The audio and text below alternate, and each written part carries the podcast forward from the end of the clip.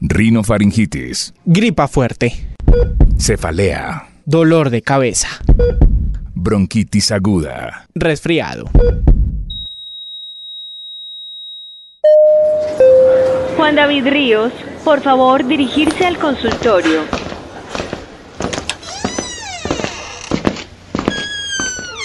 Hola, soy María Luisa Feijó, la doctora de este consultorio. Soy psicóloga de la salud, especialista en trastornos de sueño. Hola Juan David, ¿cómo estás? Ay, doctora, muchísimas gracias por atenderme el día de hoy. De verdad, vengo un poquito preocupado. Imagínese, doctora, que no he podido conciliar el sueño. Media hora intentando dormirme, me despierto a las 2 de la mañana, luego no puedo dormir otra vez, le doy vueltas a la cama. No sé qué hacer, doc, porque me preocupa, porque incluso hay momentos en, en que, pues, cuando me despierto no me puedo mover. O sea, me siento totalmente tieso, no puedo ni hablar y me da, me da miedo porque no sé qué es lo que me está pasando, no sé si usted me puede ayudar. ¿Y esto que te levantas y no te puedes mover es todos los días? Me pasa día de por medio, hay veces que, que, sí por el cansancio termino súper eh, ya agotado y ya al día siguiente pues vuelvo otra vez, no puedo dormir mucho, no, no sé muy bien qué es lo que está ocurriendo. Cuéntame un poquito, entiendo que tienes dificultad para quedarte dormido y mantener el sueño, ¿es verdad? O sea, te despiertas por la noche. Sí, señora. ¿Hace cuánto lo tienes?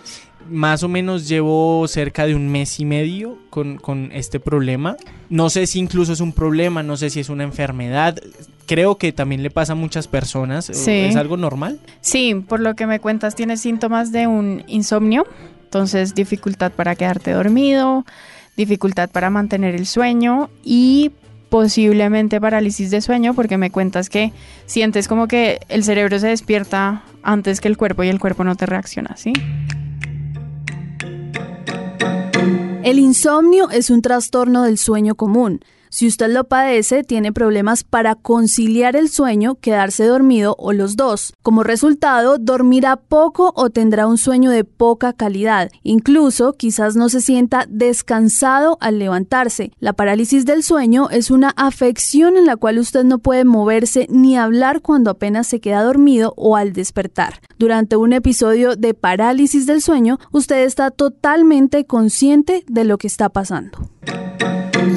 Doctora, pero ¿cómo así parálisis del sueño? me, da, me da un poco de miedo. ¿No es, ¿No es que tenga algo grave? No, la parálisis del sueño son de esas cosas del sueño que todavía son un misterio, no sabemos por qué pasan y básicamente lo que se entiende es que te despiertas primero de lo que se despierta el cuerpo. Esto dura unos segundos, no mucho más, pero da mucha angustia porque eres consciente de todo y no te puedes mover. Ah, o sea, pero normalmente mi cuerpo se despertaría después, es como que si el cerebro no me estuviera funcionando. No, o sea, el, cerebro te está funcionando, conscientemente estás funcionando, pero el cuerpo como que no reacciona. Esas de cuenta como si te despiertas muy rápido y el cuerpo llega unos segundos después. Esto dura muy poquito, solo que parece segundos eternos. Eternísimos. Eternos, pero en realidad son pocos segundos, no más de un minuto, pues no más de un minuto, dos minutos. Y ahí lo que pasa es que tenemos que empezar a trabajar y se puede disparar por el insomnio porque se ha visto que cuando no duermes bien, cuando no hay un sueño de calidad, cuando tienes una deuda de sueño, que es que no estás durmiendo lo suficiente, pues esto puede aumentar la probabilidad de que eh, presentes parálisis de sueño. Doctora, pero incluso yo he intentado hablar con unos amigos, con personas, y pues creo que es algo común, ¿no? A otras personas les pasa, pero nos da miedo porque yo sé que de pronto no es así, pero sentimos como que el demonio está encima de nosotros. Sí, lo que tiene la parálisis de sueño, que no es lo más agradable, es que puedes alcanzar a ver alucinaciones, un poquito como unas sombras. Ok. Y eso es lo que da miedo. Lo que hay es que empezar a regularte el sueño ahora con lo que me contaste del insomnio. Tengo que ver todo tu patrón de sueño para que empecemos a regular esto, empecemos a mejorar tu calidad de sueño y tengas un horario regular de sueño que te permita recuperarte y descansar. Y esto lo que hace no es que vaya a eliminar la parálisis de sueño, pero la frecuencia con la que la presentas va a empezar a disminuir. Pero entonces efectivamente es un tema de dormir bien, de descansar. Sí. Sí, o sea, digamos que se ha visto que si descansas bien, si tienes horarios regulares de sueño, si empezamos a manejar todo el insomnio, que va a mejorar tu calidad de sueño en general, vas a dejar de presentar con tanta frecuencia la parálisis de sueño, más no va a desaparecer por completo. O sea, no, no va a desaparecer. No sé si esto es una condición o una enfermedad. No, esto se llama una, pues digamos, es un fenómeno del sueño. No se conoce bien por qué sucede, no tiene ningún efecto negativo en ti, es más cuestión de que lo aprendas a manejar y que te apoyes regulando tu sueño para que esto pase con menos frecuencia. ¿Y cuántos episodios me pueden dar? Por ejemplo, una noche de seguida o puedo tener periodos de una semana sin parálisis del sueño y continuar. Sí, la idea es que yo no te podría decir, eso es muy, ¿cómo se dice?, individual de cada persona. Sí, ok. Pero si lo presentas día de por medio, yo esperaría que empezaras a presentarlo una vez cada a la semana o quizás hasta menos. Doc, pero entonces, ¿cuál es la causa? Porque, porque incluso me da insomnio, porque no puedo dormir bien. Ya estoy un poco desesperado, la verdad. Cuéntame cuándo empezó o empezaron tus problemas de insomnio o problemas para dormir. Pues desde, desde hace un mes y medio incluso he tenido como estos problemas. Ajá. Siempre llego un poco cansado de mi lugar de trabajo, de donde estoy. ¿Vale? Y me cuesta incluso quedarme dormido. Yo Sí. digo que estoy muy cansado y cuando pues llego a la hora de la cama con la almohada no Sí. concilio el sueño. Me empiezo a canalear, empiezo a ver series o empiezo a leer, pero aún así no me quedo dormido. Y cuando lo hago, pues me despierto a la media hora y a los 15 minutos ya como si tuviera todas las pilas, pero me siento cansadísimo y pues no, no puedo dormir bien. Ok, ¿identificas algo que detonar este problema No. para dormir? No, por el momento no, no, o no sé. Es, bueno, te voy a dar ejemplos, estrés en el trabajo, algún tema emocional fuerte. De Al- pronto puede ser un estrés en el trabajo o las cosas juntas se, pueden unir. Sí, entonces te voy a contar un poco como la causa del insomnio. Lo que pasa es que tenemos dos sistemas que regulan el sueño. Tu reloj biológico, ese no lo podemos modificar mucho y funciona solo, y el otro es el sistema homeostático. Es como una especie de globito que cuando duermes perfecto, pues ese globito empieza desinflado el día y la idea es que lo vayas inflando para que puedas dormir completo durante la noche. Es decir, más, básicamente te tienes que cansar para dormir. Sin embargo, estos dos sistemas pueden ser tumbados por temas de estrés, ansiedad, eh, temas emocionales fuertes, porque ahí entra nuestro sistema de protección y supervivencia. Entonces es como, si tú tienes mucho estrés en el trabajo y estás preocupado, me voy a inventar por una presentación o una entrega. Entonces eso el cerebro lo lee exactamente como si tuvieras un tigre en- enfrente. Y por obvias razones y por Como con temas... el miedo, porque a veces Claro. pasa como que uno incluso piensa, ay, que tengo que hacer cosas al día siguiente Claro. y no me deja eso conciliar. Ah, o sea, puede ser factor. Claro, exactamente. Ese miedo de tengo que hacer cosas al día siguiente que no se me vayan a pasar y tal, activa todos tus sistemas de alarma y pues te despiertas porque lee como si hubiera un peligro inminente, como si tuvieras un tigre encima, Ah. entonces tienes que, es- te vas a despertar porque el, cuerpo y el cerebro leen, estoy en peligro, entonces obviamente para supervivencia vas a despertarte.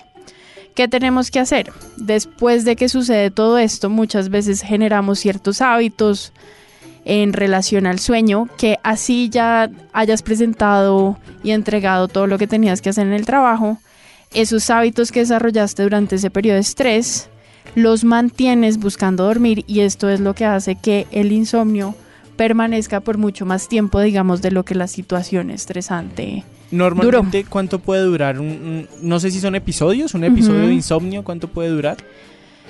Eh, de manera constante, si dura más de tres días, hay que, digamos que tendríamos que llevarte al hospital y darte li- literalmente inducir sueño.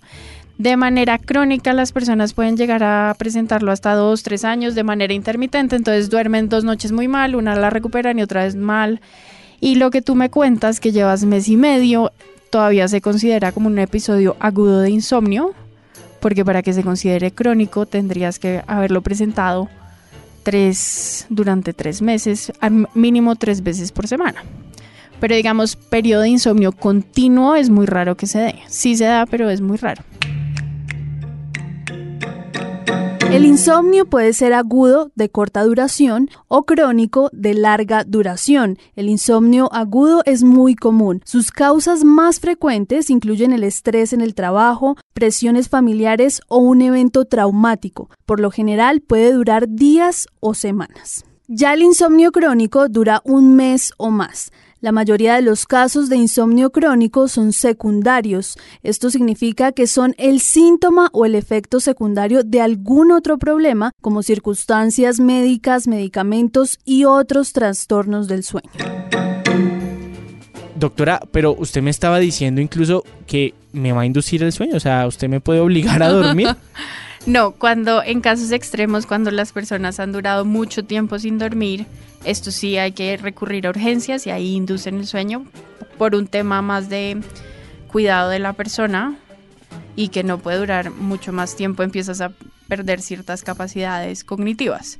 No yo no te voy a inducir el sueño, lo que vamos a trabajar es cómo manejas tú la ida a la cama, cómo manejas esos despertares, qué vas a hacer durante esos despertares y te voy a dar herramientas para manejar todo el tema de estrés, ansiedad, todo esto con el trabajo que me dices que te preocupaba, las entregas y tal, para, como yo digo, domar ese tigre y que puedas dormir. En Bueno, paz. pero deme un ejemplito entonces para domar. Yo no digo tigre, un león con hambre. ¿Cómo, cómo hacemos de pronto las personas que tenemos insomnio, que tenemos incluso parálisis del sueño, que es ocasionada, como me lo decía, por el insomnio también? Ujú. ¿Cómo podemos domar este león? O sea, ¿cómo, cómo hacemos? ¿Qué tips nos puede dar?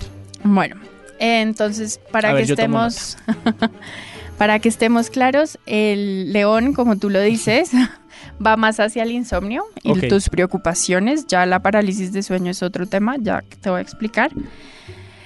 Digamos que lo que más quita el sueño son preocupaciones en términos de trabajo y temas emocionales, pueden ser en la casa, bueno, relaciones de pareja, quizás lo que más quita el sueño, no sé si te ha pasado. Afortunadamente no. Todavía el amor no te quita el sueño, bien.